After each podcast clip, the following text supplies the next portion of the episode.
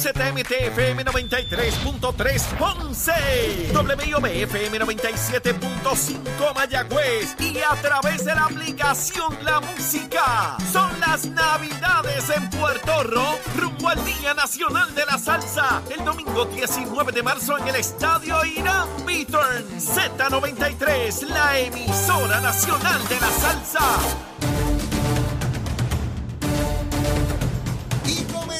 Nuestra segunda hora aquí en Nación Z Nacional. Mijo, mire cómo está escribiendo la gente. Todo. Este fuego está, mi hermano, por las cuatro esquinas de Puerto Rico, como tiene que ser. Y antes de entrar a quemar lo que resta del cañaveral con Gabriel Rodríguez Águilo, vamos a los titulares con Emanuel Pacheco. Buenos días Puerto Rico, soy Emanuel Pacheco Rivera informando para Nación Z Nacional en los titulares. Hoy en el Vaticano el Papa Francisco recibirá a los queridos Reyes Magos de Juana Díaz como parte de una audiencia en donde se espera que converse con ellos y les bendiga. Melchor, Gaspar y Baltasar, quienes llegan acompañados por una delegación de 66 personas y el alcalde de Juana Díaz, Ramón Hernández Torres, le solicitarán al Papa que visite a la isla y además le obsequiarán tres obras de artistas boricuas, una pintura titulada Reyes Magos de Boriquén, un óleo del Papa Francisco y unos Reyes Magos tallados en cedro. En otras noticias, ayer martes, la cabildera por la estabilidad Menindo Romero Donnelly declaró que no ha recibido notificación alguna de la Oficina de Ética Gubernamental, alertando de que una querella en su alertando de que existe una querella en su contra por no entregar informes financieros y añadió que entiende que la entidad gubernamental no tiene jurisdicción sobre los delegados congresionales, por lo que no entregará ningún documento. Hasta aquí los titulares, les informó Emanuel Pacheco Rivera.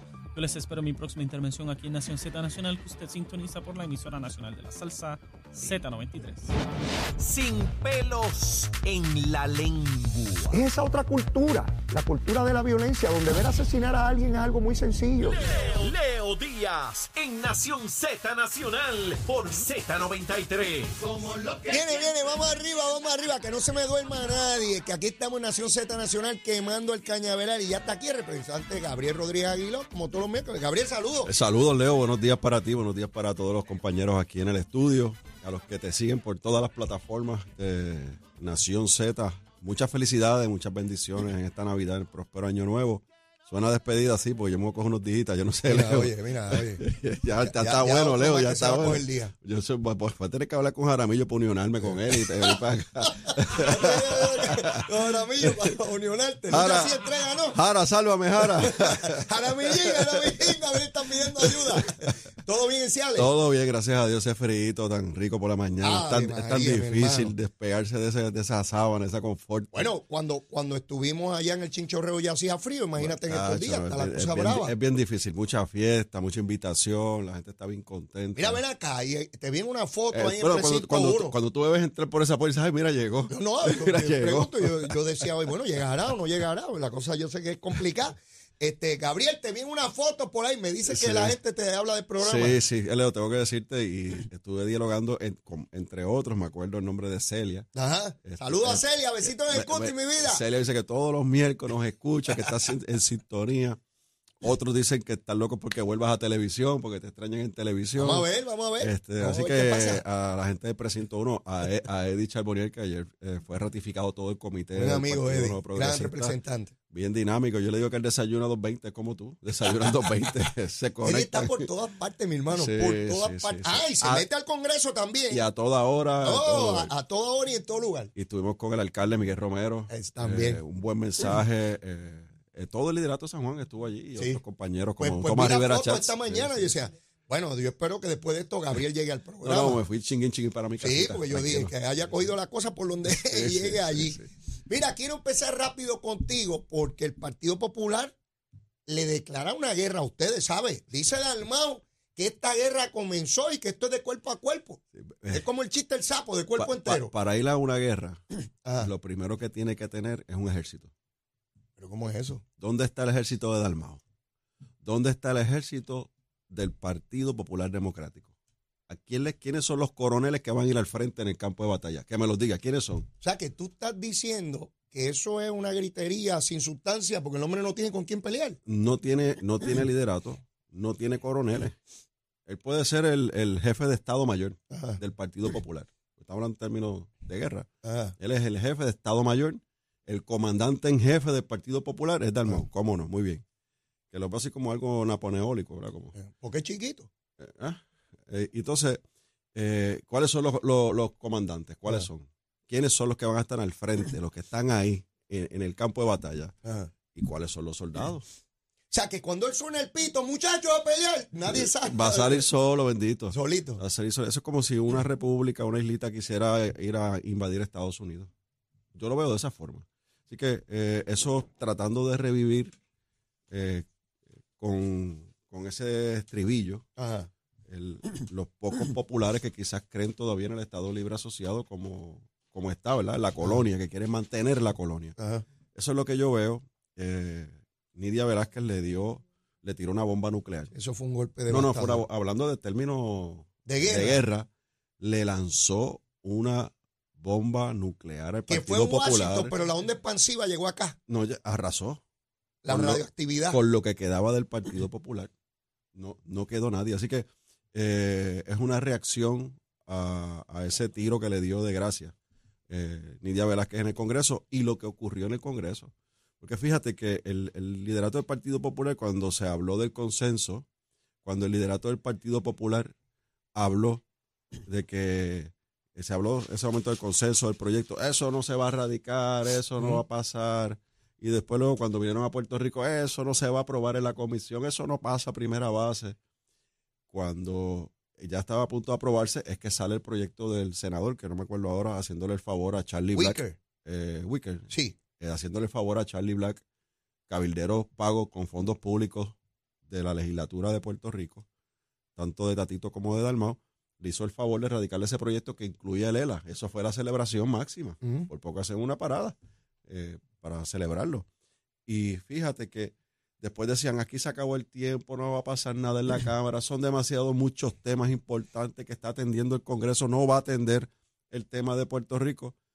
Y ahí, ahí está el dato histórico, ahí está la historia. La historia es que el, el- no tan solo el Tribunal Supremo de los Estados Unidos, no tan solo el presidente Biden, presidente desde Casa Blanca en blanco y negro, dice que el Estado Libre Asociado no es una opción, o sea, que está muerto, liquidado.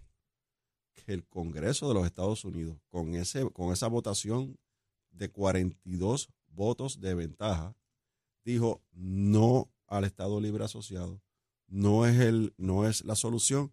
Se acabó Estado, el Estado Libre Asociado. Vamos a buscar tres opciones no coloniales, no territoriales. Y ese es el dolor que tienen y ese es, lo- ese es el último ese es el último grito que le queda. el Partido Popular Pataleteo, como dicen por ahí. el Partido Popular y su liderato históricamente han estado relacionados al Partido Demócrata. Sí. Y el Partido Demócrata les acaba de decir de manera unánime en su composición parlamentaria en la Cámara Con su presidente. y su presidente que esto es una colonia y que hay que resolverlo. Y que no debe estar en, un- en una consulta. El partido que ellos han defendido por siempre y han tenido que recurrir a Roger Wicker, que es senador por Luisiana. Entonces me llama la atención a dónde llega el absurdo de la argumentación, porque de una parte te dicen de enero para adelante no va a pasar nada, porque la mayoría en la Cámara es republicana y el nuevo presidente de la comisión no va a considerar esto y si lo considera va a incluir el ELA. Entonces ellos recurren a Wicker, que está en minoría en el Senado. Claro. Pero, pero, pero, ¿a quién quieren coger de todo? Pero, pero lo más absurdo, Leo, es que yo estaba en debates con amigos del Partido Popular que ellos saben que están en la esquina contra la soga Lo saben, y claro. están sin aire. Le dieron un golpe certero en la boca del estómago y están sin aire. Lo saben. Y yo estoy en un debate con un compañero del Partido Popular y por poco se me cae la quijada, Leo, cuando eh, escucho que la esperanza del liderato del Partido Popular ahora descansa en un representante del Distrito 4 de California, que casi fue vestido de Ku Klux Klan al hemiciclo, que habló que Puerto Rico no puede ser Estado porque no hablamos inglés, porque aquí no hay educación, porque aquí estamos en quiebra. O sea, con un, con un congresista de esa, de esa calaña, pero que es repu- republicano, ahora los populares descansan su, su esperanza en que no va a pasar nada con el estatus en Washington porque los republicanos no lo quieren. O sea, ahora los partidos, ahora el Partido Popular, el liderato del Partido Popular es republicano.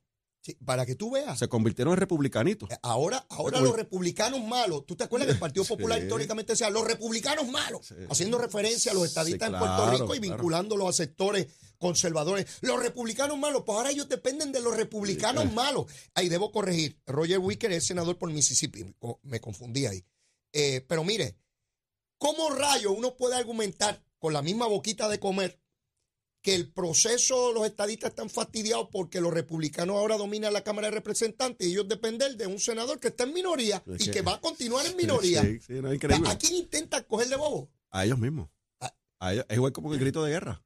Es lo mismo. O sea, eso, eso es, eh, se están hablando ellos mismos a sus oídos, a Yo- ese grupo, pero el, el pueblo está claro, Leo, la calle está clara. El- la consulta que se haga en Puerto Rico, el plebiscito que se haga en Puerto Rico, donde esté la estadidad, va a derrotar a cualquier otra opción en Puerto Rico. Yo creo, como tú, que la inmensa mayoría de ese liderato está clara en eso. Sin embargo, apuestan a que mientras más tarde mejor. A retrasarla, a retrasarla. Porque yo los escucho y dicen, bueno, pues que tenemos el ELA hoy, la semana que viene también y el, y, y el año que viene también. Es esta cosa de que hasta donde yo pueda. Y me rindo pues cuando no, cuando no haya más opción. Mientras tanto, pues sigo ahí. Yo no tengo problema con que el liderato del Partido Popular diga lo que diga. Lo que, lo que es trágico es que todavía miles de electores crean que esa es la verdad.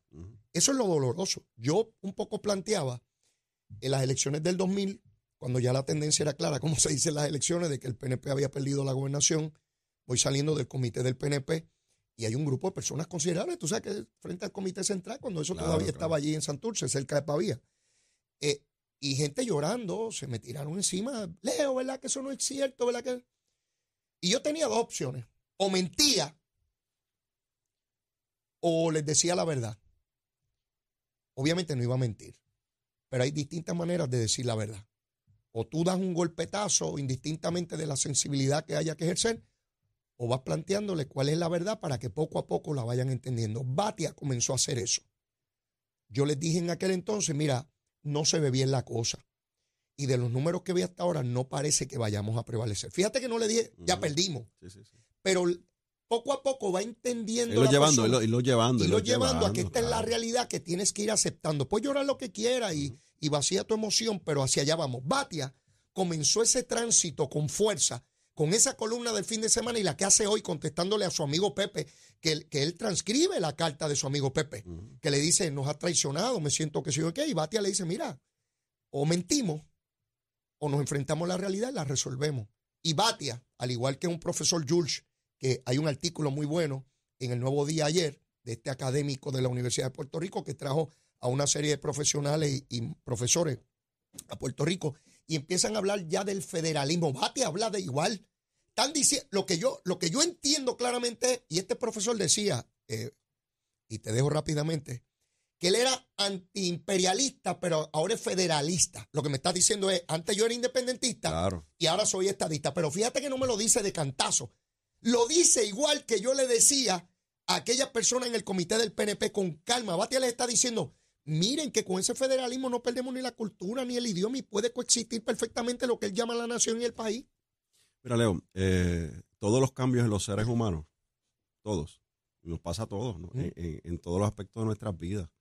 Eh, uno tiene que ir en un proceso de, de primero aceptar, aceptar lo que se está enfrentando a un proceso de cambio. Tienes que aceptarlo.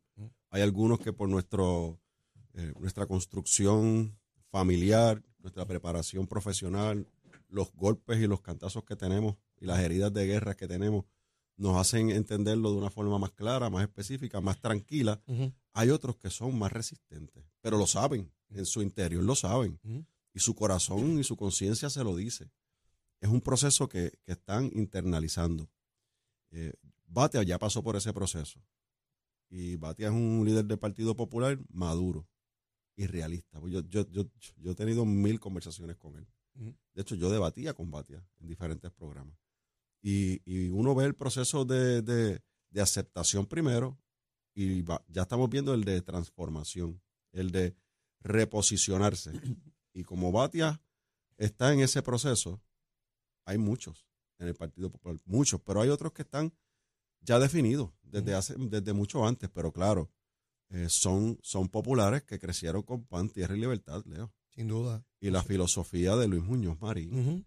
Y, y, y todas esas, ese, ese núcleo del Partido Popular que, que son los de la pava, los, los del jíbaro, la pa- el símbolo de la pava. Sí, sí. ¿No te acuerdas cuando Sila quería cambiar el logo de la pava? Que, Mm. que eso se le, por poco le, le queman el comité.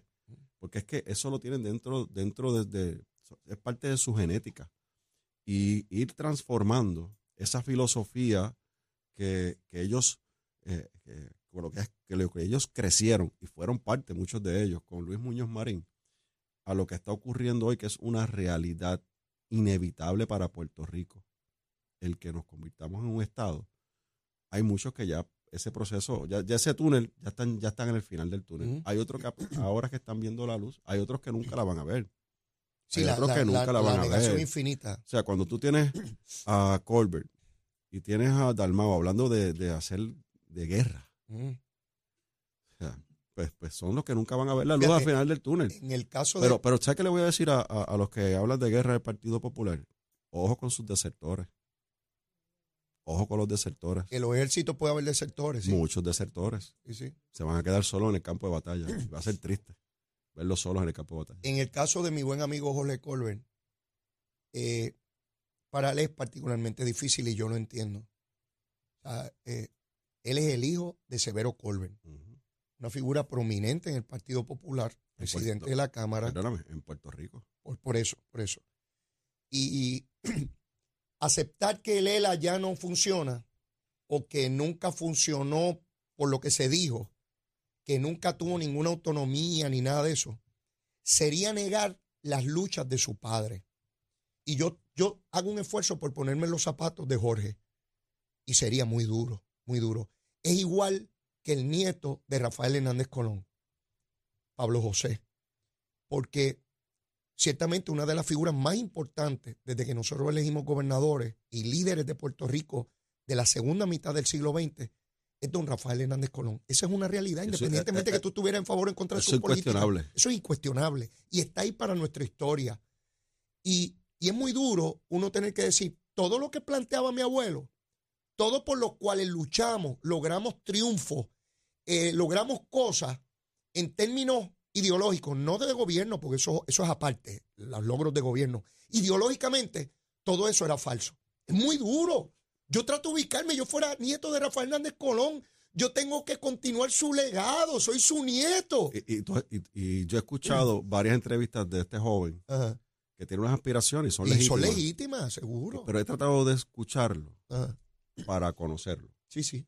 Uno tiene que conocerlo, cómo piensa la persona. Claro. No, honestamente no lo conozco. O sea, quizás, quizás lo vea por ahí y lo reconozca, pero no lo conozco. Mm. Y, y en las entrevistas que ha ido un poquito, que ha entrado un poquito en temas profundos, ¿verdad? Mm. Que ha tratado de llegar a esos temas. Él tiene una lucha interna, ideológica, que no lo deja vivir. Es duro. Es duro porque Escu- estamos. escucha las entrevistas. Es que Escucha las entrevistas. este, este joven estudió en Harvard. Esta es una persona sumamente talentosa. Él sabe cuál es la realidad. Pero tiene que luchar, como tú muy bien dices, tiene que luchar con ese pasado, con lo que representa en sus venas, en su sangre. Es demasiado es duro. un peso de- de sobre sus hombros. Fíjate cómo Nidia Velázquez, Yo- una vez muere Rafael Hernández Colón, Se liberó del compromiso porque era personal, no era ideológico. Eso era cuando uno jura ante el altar. Hasta Exacto. que la muerte lo separe. Pues Y- la muerte la separó del Eh, compromiso. Y entonces ella siguió Ya, su rumbo sí. hacia la descolonización. Mientras estuvo Rafael, Rafael Hernández Colón vivo, ella tenía una obligación moral y personal con Rafael. Era con Rafael, no era con el ELA. Una vez Rafael desaparece físicamente, ella se sintió liberada y yo estoy seguro que esa lucha interna, dura, difícil, la tiene cualquier hijo de un líder del Partido No, Popular. y- y se le, no- nieto. y se le nota al hablar, porque él, él trata de, de cuidar sus palabras, de, de no caer- que no lo lleve el entrevistador a ese tema de la, abismo. de la definición, porque él sabe lo que tiene que, él es lo que él siente, no es lo que está hablando. Es como si yo viniera aquí a tratar de defender la independencia para Puerto Rico. No me va a salir, Leo. Sí, sí, no, no. Puedo intentarlo, Ah, puedo intentarlo. pero no, y, y me puedes dar aquí unos palitos a ver si me, me, me- me mareas un poco, pero no me va a salir, no me va a salir. Poquito Entonces, de caña, a ver si. me puedes dar caña coquito, pero eh, no me va a salir porque no, me, no lo vivo. No y, eso lo, y eso es lo que le pasa a esa generación de populares, que ya están claros porque están claros que ya se acabó el Estado Libre Asociado, se lo ha dicho todo el mundo. Mm. Yo estoy seguro que ellos mismos se lo dicen, Bueno, pero, Eh, pero, pero no pueden aceptarlo públicamente. esa expresión de Eduardo Batia. Yo sé que allá hay miles que lo que quieren es seguir cogiendo millones de dólares si se los dan eh, y, y para tratar a algunos otros de no pagar contribuciones, pero ese, eso no es democracia. Eh, o sea, Eduardo está hablando y, y ya les enmarcó. Mire, ese federalismo, la igualdad que se está pidiendo, no es sociológica, no es que vamos a cambiar nuestra manera de hablar, ni las costumbres, ni las tradiciones. Es que los derechos sean los mismos, que la ley sea la Sí, misma. no- nos salvamos ahora, nos convertimos en Estado. Tú me preguntas a mí qué vamos a almorzar aquí, yo te voy a decir espagueti Sí, sí, qué sé yo. eh, eh, con mi love. Sí, sí. Sí, sí. Pero nosotros vamos a seguir comiéndolo Oh, oh, y vamos sí. a seguir hablando como hablamos y vamos a seguir con la misma avenida, No, autopista. carne frita, eh, y tú viviendo en Ciales, yo en Caimito. La misma. Este, la misma cosa. Lo único que vamos a tener senadores y representantes allí que van a pelear y van a decir, presidente, ¿usted quiere eso? Pues sabe que en Ciales necesitamos tal cosa. Pero Leo, por un momento piensen, el Congreso de los Estados Unidos, la, el- la Cámara Federal está por cinco o seis votos. Ajá. Y El, Senado empatado, está empate. empatado Dos senadores puertorriqueños. de aquí, Se podrán imaginar de aquí. el poder político que eso representa. Que el presidente tiene que venir aquí a Puerto Rico a hacer campaña. Y no solamente venir aquí y hacer compromisos. Hablar con sus boquitas aquí y, se- y cuando después se monta en el avión, parece que a la altura de los 33 mil pies los afecta y se le olvida las cosas. Y cuando lleguen allá, se acabó Puerto Rico. No, tienen que seguir hablando de Puerto No. Rico allá porque somos importantes, porque vamos a tener el voto por el presidente. Así que ese esa es la democracia, ese es el poder político. Estamos hablando de que se logra un acuerdo después de súplica, porque no es de otra manera, para el Medicaid, 19 mil millones de dólares en cinco años. 19 mil millones. Yo no sé ni cuántos rayos yo puedo comprar con eso, es una cantidad que se sale de mi cabeza. O sea, yo, yo por ahí hay algunos chavitos, pero eso es una cantidad astronómica. No pienses en cuánto puedes comprar, Leo. Piensa cuántas vidas podemos salvar en Ah, Puerto sin- Rico sin con 19 mil millones de dólares para la salud Así es. de los ciudadanos americanos que vivimos en esta colonia. Así es. Yo lo trato de poner en cuánto puedo comprar para saber la cantidad de dinero. En este caso es de salud. Vidas. y son vidas. Usted que nos está viendo y nos está escuchando, que hay el dinero para los médicos, los hospitales, las medicinas, el equipo, todo lo que necesitamos para que no haya que salir embalado en un avión, porque en la Florida, allá puedo atender a mi hijo, a mi hijo, a mi papá, a mi mamá o yo mismo. De eso es que se trata. Pues eso lo tuvimos que ir a rogar. Dentro de cinco años hay que volver a rogar otra vez, ver si los que están, No, que a lo mejor no son los que están ahora, En tres años y medio, porque no podemos esperar el último momento. Exact- exactamente. No, No, no, sí. podemos esperar a, que llegue eh, Sí. el momento final.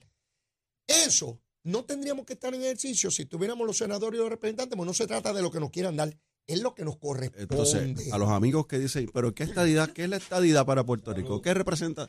Pues aquí tienes el mejor ejemplo. Porque ahora con esos 19 mil millones de dólares que va a tener Puerto Rico, le libera al presupuesto estatal una cantidad significativa de, de- de- de millones de dólares que el gobierno de Puerto Rico puede utilizar para diferentes programas. Así es. Si ese dinero fuese permanente, Leo, permanente es que no es que de aquí a cinco años vamos a ver si los dejan los mismos, Eh, un poquito o más, un poquito más. menos. Si fuese recurrente, el gobierno de Puerto Rico podría utilizar de forma recurrente ese dinero que nos sobra, porque ya no tenemos que ponerlo en la reforma sí, de salud ni, y en los gastos médicos. Ese dinero lo tuviese el, el gobierno en su caja allí para dar alivios contributivos Sin duda. para la clase, la clase trabajadora que te ve, te escucha, te sigue, que, que está pillado, porque está como el jamón del sándwich. Sí. No reciben ayudas del gobierno, pero pagan contribuciones y son los últimos a la hora de los beneficios, porque es la realidad. Sí, sí. Pues Eh. para ellos, si Puerto Rico es Estado y Puerto Rico tiene dinero recurrente, como estos que estamos hablando, pues eso, eso es una partida nada más, Leo. Sí, sí, estamos hablando de montones de dinero. Estamos hablando de falta de educación, falta de infraestructura, falta de las carreteras, O sea, un, eh, programas de niños en familia. Gabriel, del huracán María para acá, el estimado de fondos que ha llegado a Puerto Rico, asignado en diferentes partidas, con la pandemia, los terremotos, con Fiona, suma alrededor de 120 mil millones de dólares. Es una cantidad inmensísima. Yo pregunto, ¿qué otro lugar de Centroamérica, del Ah, Caribe o Suramérica puede recibir una cantidad de dinero tan grande en tan poco tiempo? Tienen que encomendarse a Dios y resolver como puedan. Como puedan. Y como con- y puedan. con las ayudas de los países que los puedan ayudar. Así es. Pero, pero si ese dinero, eh, el que estamos hablando y otros programas, llegan de forma recurrente a Puerto Rico, que es la estadidad, nosotros tuviésemos aquí en Puerto Rico dinero disponible para programas que van di- poder dirigir programas directamente a ayudar a los ciudadanos. Eh, rebajas contributivas, ayuda a los pequeños y medianos comerciantes, los municipios. Hoy los municipios están en el borde del colapso porque el año que viene, a partir del, año Sí. que viene, de dos, a partir de dos años, no van a tener 44 millones de dólares para poder atender el fondo de equiparación. Y, y no es que, no es, ah, como dice, ah, cierren el municipio, ciérralo. Ajá, papá, ¿y quién te recoge la basura? Sí, sí, sí. ¿Y quién te limpia las calles? ¿Y quién te le da transportación a, to- a- a los muchachos para las escuelas? Que hay, hay municipios que lo hacen. ¿Quién te recoge, eh, o sea, quién te da el servicio? Sí, los servicios básicos inmediatos. de eso es lo que está, de eso es lo que estamos hablando. Y para mí eso es lo que representa la, la igualdad para los ciudadanos americanos que vivimos aquí en el territorio. Gabriel, tenemos que ir a una pausa luego de la listo. misma vez pensando listo. Ay, ya, ya está ready. Mire, ya quiere decir, lo va a decir tan pronto vengamos a la pausa, la recomendación de almuerzo que es la última de este año porque no regresa hasta el año entrante. Así que vamos a ver con qué almuerzo nos despide Gabriel Rodríguez Aguiló. Llévatela, chero. Buenos días Puerto Rico, soy Emanuel Pacheco Rivera con información sobre el tránsito. A esta hora de la mañana ya ha comenzado a reducir el tapón en la gran mayoría de las carreteras principales del área metropolitana. Sin embargo, la autopista José de Diego se mantiene ligeramente congestionada desde Bucanán hasta el área de Atorrey en la salida hacia el Expreso Las Américas. Igualmente en la carretera número 2 en el cruce de la Virgencita y en Candelaria, en Toa Baja y más adelante entre Santa Rosa y Caparra algunos tramos de la 176, 177 y la 19 en Cupey, así como la autopista Luisa Ferré entre Montelledra y la zona del Centro Médico en Río Piedras y más al sur el Caguas. Además, la 165 entre Cataño y Guaynabo en la intersección con la PR22. Ahora pasamos con el informe del tiempo. El Servicio Nacional de Meteorología pronostica para hoy nubosidad y aguaceros generalizados en la isla en la medida en que una banda de humedad entra en la región. En la mañana los vientos persistirán del este-noreste a una velocidad de 10 a 15 millas por hora, pero en la tarde los vientos se tornarán del sureste, lo que provocará aguaceros en el noroeste de Puerto Rico. Las temperaturas máximas alcanzarán los medios a altos 80 grados en las zonas costeras y los altos 70 grados en la zona montañosa. En el mar una marejada del noreste está disminuyendo a los 4 a 6 pies con olas rompientes en la costa de 6 pies que mantendrán condiciones costeras peligrosas. Por lo tanto, se recomienda precaución ante riesgo alto de corrientes marinas para las playas del norte de Puerto Rico, Vieques y Culebra. Hasta aquí el informe del tiempo, les informó Emanuel Pacheco Rivera. Yo les espero en mi próxima intervención aquí en Nación Z Nacional, usted sintoniza por la emisora nacional de la salsa Z93.